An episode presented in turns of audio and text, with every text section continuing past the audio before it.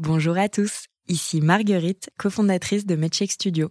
En ce mois de mars, mois de sensibilisation à l'endométriose, je voudrais vous parler de l'un de nos podcasts, animé par une personne brillante, une patiente militante qui s'appelle Marie-Rose Gallès, ou Super Endo Girl sur les réseaux sociaux.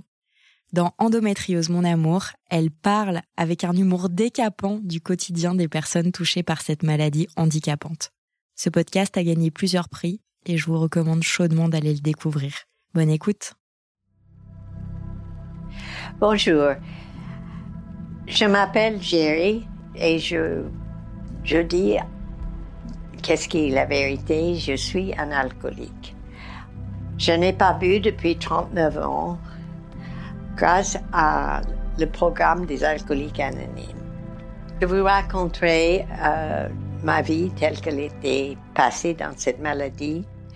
Ça a commencé, euh, ma vie a commencé dans une petite ville dans le sud des États-Unis, dans le Mississippi. Ma famille était des gens très, très modestes. J'étais une petite fille comme, comme tous les petits enfants à cette époque. J'allais à l'école. Mes parents travaillaient et euh, j'étais, j'avais une nurse de couleur africaine qui j'adorais. Elle était euh, ma, seconde maman. Je suis allée à l'école et comme tous les enfants, je n'étais pas très bonne élève, je n'aimais pas beaucoup ça. J'aimais pas beaucoup l'école. Mais j'ai quand même allé jusqu'à jusqu'à juste avant le baccalauréat.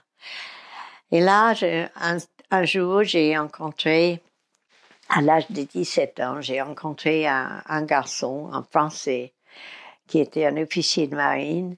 Et euh, tous les deux, nous nous sommes tombés amoureux. Lui, il était jeune aussi, il avait 25 ans. Et nous nous sommes mariés en Amérique, où mon mon époux travaillait encore avec la marine américaine. Il apprenait à piloter. Il sortait de naval. Il était brillant dans ses études. Il était sorti dans le meilleur de sa promotion. Nous sommes euh, partis en France en 46 avec un bateau de troupes parce qu'il n'y avait pas d'autre chose. Et mon mari devait entrer en France pour continuer son, sa carrière. Notre mariage étant très jeune et on avait beaucoup de difficultés pour trouver des maisons, pour, pour c'était c'était pas très très facile en France mais nous sommes partis après en en Tunisie où mon mari devait travailler. Et par chance sa famille était de Tunis. Son père italien sa maman française. Ils habitaient à Tunis et et pour nous, ça nous a facilité beaucoup de choses.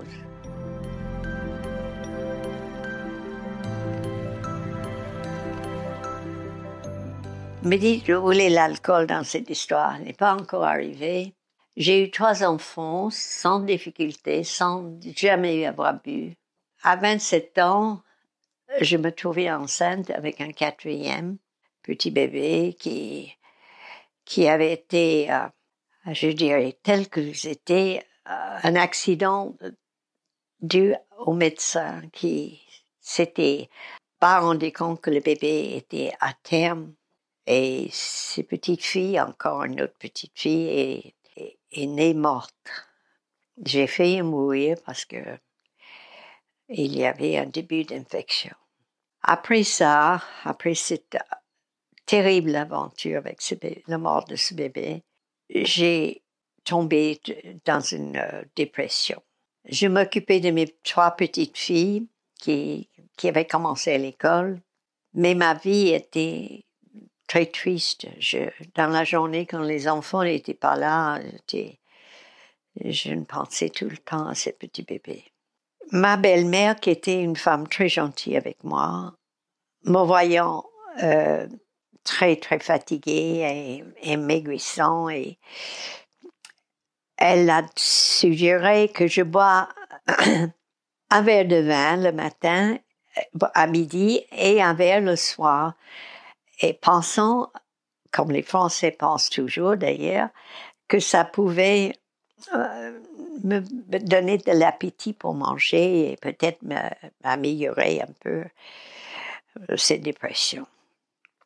Et c'est comme ça que mon problème avec l'alcool a commencé. Maintenant, j'explique que ce n'est pas parce que je suis que j'ai tombé bébé, que j'ai perdu un bébé, que je suis devenue alcoolique. Ce n'est pas du tout ça. Il y a des millions de femmes qui ont ce même problème de perdre un enfant et ne deviennent pas alcooliques. Je pense, et c'est mon idée, que nous, les alcooliques, ont quelque chose dans notre cerveau que fait que les addictions, ou ce soit l'alcool, médicaments, sexe, n'importe quoi, les addictions sont plus faciles pour nous et on ne sait pas pourquoi. C'est une idée qui me vient à moi et, et souvent je l'ai partagée avec des médecins.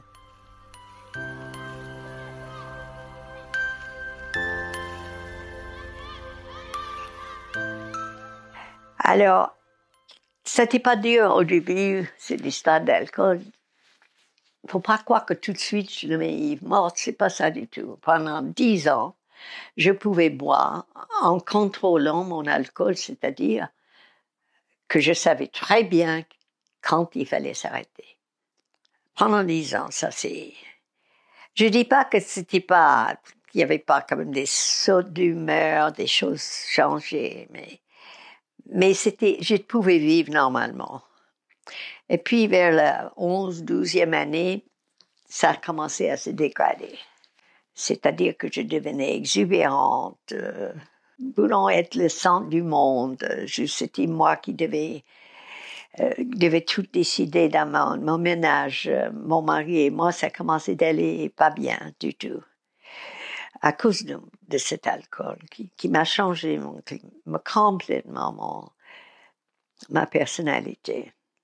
Les années ont passé, a continué à dégrader jusqu'à l'âge de, de 40 ans. De 40 à 50 ans, j'ai perdu ma vie complètement.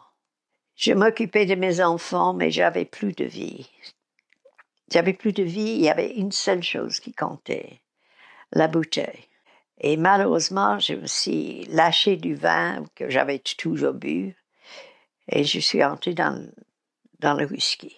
Commencé à boire, je pouvais être capable de boire euh, la moitié d'une bouteille de, de scotch en 24 heures. C'était beaucoup pour une femme qui était. J'étais toujours très, très mince, très. Et puis je ne mangeais pas je buvais. C'est peut-être pour ça que je restais très mince parce que je ne consommais pas de nourriture. De temps en temps, un petit sandwich, un, un fruit, euh, mais j'avais pas faim. Le sucre dans l'alcool euh, vous donne tout ce que vous avez besoin pour vivre.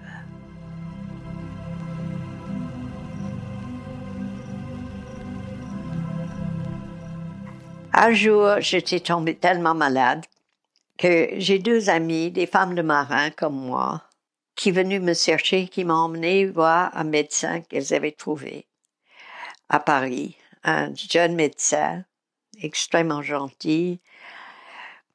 Et il a écouté mon histoire que j'ai dit, oui docteur, je sais pas pourquoi, je peux pas arrêter de boire. Je bois tout le temps. Je, bois dans ma cuisine derrière la porte. Euh, je ne fais que ça. Et alors il a, il a réfléchi. Il m'a dit ah bon, ben, il m'a donné quelques médicaments. Et ça n'a pas du tout marché. Je n'ai pas arrêté quoi que ce soit. Et je lui ai téléphoné le matin en lui disant docteur, je vais mourir. Il, il habitait pas loin de chez moi à Paris. Il habitait rue d'Assas. Il n'était pas très loin. Ma petite fille, ma dernière fille, les autres étaient tous mariés. Mais ma dernière fille avait 16 euh, ans, 17 ans. 16 ans. Elle était à sa dernière année de, lycée. Elle était extrêmement gentille avec sa mère. Elle s'en rendait compte que j'étais pas bien. Je dois dire que ma, quatrième fille pour moi été, été toute ma vie. Et à ce moment-là, ce docteur venait me voir, il me trouvait avec ma vieille robe de chambre, mes cheveux défaits, euh, pleurant. Alors un jour, il en avait un peu assez de venir chez moi. Il a dit, habillez-vous. Je vais vous emmener voir quelqu'un.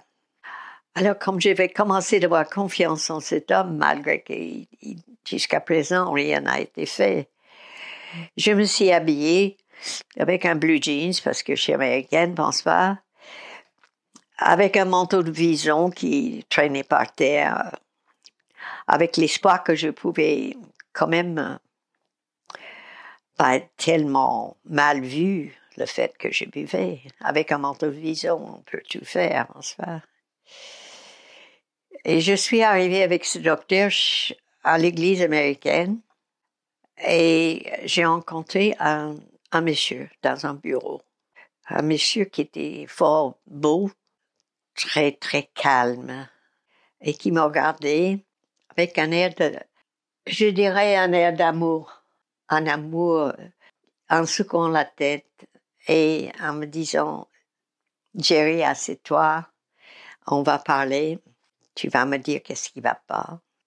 J'ai dit, docteur, je, docteur, je l'ai appelé docteur parce qu'il n'était pas docteur, il était, il était, c'est assez drôle, il était pilote aussi.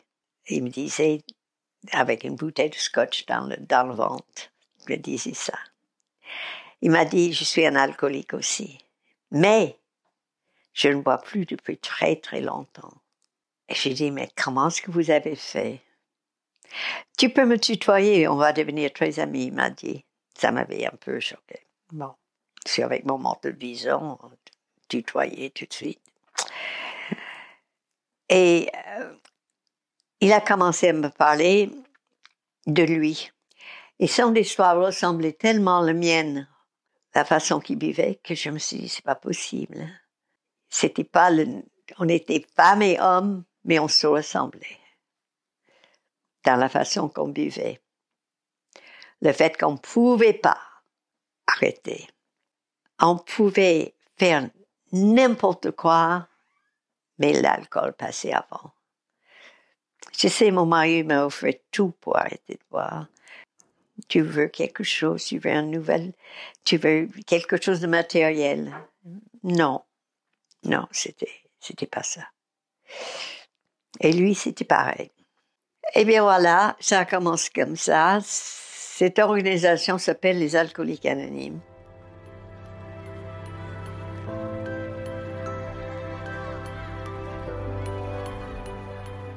Je vous dirais juste que c'est avec ces gens-là que je me suis sortie de l'alcool. Les choses qu'on apprend à faire là, chez les c'est de s'aimer, les uns et les autres et d'écouter avec tous nos cœurs les problèmes de nos amis. Ça a marché comme ça. J'ai connu beaucoup, beaucoup de gens. J'ai aidé beaucoup, beaucoup de gens comme eux, ils m'ont aidé.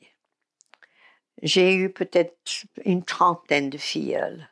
Beaucoup sont des femmes maintenant qui sont en sortie de l'alcool. Il y en a d'autres qui sont morts. J'ai appris beaucoup de choses de la vie avec ces gens. Il y en avait des riches et des pauvres. En fait, mon meilleur ami, c'était un clochard. Il était celui-là qui m'a dit quelque chose qui m'a resté dans mon cœur. Il m'a dit, c'est pas en pensant que tu es la meilleure que tu gagneras. Oublie ton orgueil. Ce clochard, qui était dans la rue, il venait avec nous on avait beaucoup de respect. Il ne buvait plus. On avait beaucoup de respect pour lui parce que, habillé comme il pouvait, il n'avait pas beaucoup d'argent et on n'avait pas le droit de lui en donner. Le nombre de gens qu'ils ont aidés, c'était comme ça. J'ai connu l'ambassadeur d'Irlande, qui était un alcoolique aussi. C'était exactement la même chose. Le sentiment que j'ai pour ces gens, c'était pareil. Voilà, les années ont passé. Comme je vous disais, j'ai 39, 39 ans bientôt. Au mois d'avril, j'aurai 39 ans. d'abstinence sans jamais avoir touché ni alcool, ni drogue, ni médicaments, ni quoi que ce soit. Tout ça en allant avec mes amis et en travaillant plus tard avec un de mes amis qui était médecin. Et on allait dans les hôpitaux chez les internes pour les parler de l'alcool. Qu'est-ce que je devais faire là? C'est devant ces jeunes médecins qui n'étaient pas encore médecins, mais qui étaient dans les cinquième ou sixième années de médecine. C'était raconter qu'est-ce qui m'est arrivé. C'est tout ce que je devais faire. Et je l'ai fait et je dois dire qu'on m'écoutait. Qu'est-ce qui s'est donné après? Est-ce que ça a aidé? Je sais pas. Maintenant, j'ai 90 ans. Je vais toujours en AA de temps en temps, pas, pas régulièrement. Mon téléphone est toujours libre pour les amis qui ont besoin de moi. Et je dois dire que j'ai une vie grâce à la sobriété. Depuis l'âge de 52 ans où j'étais devenue sobre, j'ai une vie heureuse avec des enfants que j'adore, un mari qui est toujours là. C'est pas toujours, c'est pas toujours formidable, mais avec euh, l'aide de mes amis, je peux supporter. J'espère que je n'ai pas été trop long. Je voudrais vous dire que pour nous les femmes, l'alcoolisme, c'est pas la même chose que pour les hommes. Nous, on se sent diminué physiquement et mentalement avec l'alcool. Parce que nous sommes des femmes. On n'a pas le droit de boire dans la société. Ça commence à changer maintenant, mais quand je suis arrivée, une femme buvait pas. Voilà, et j'espère que ces mots vous aideraient. Merci beaucoup de m'avoir écouté.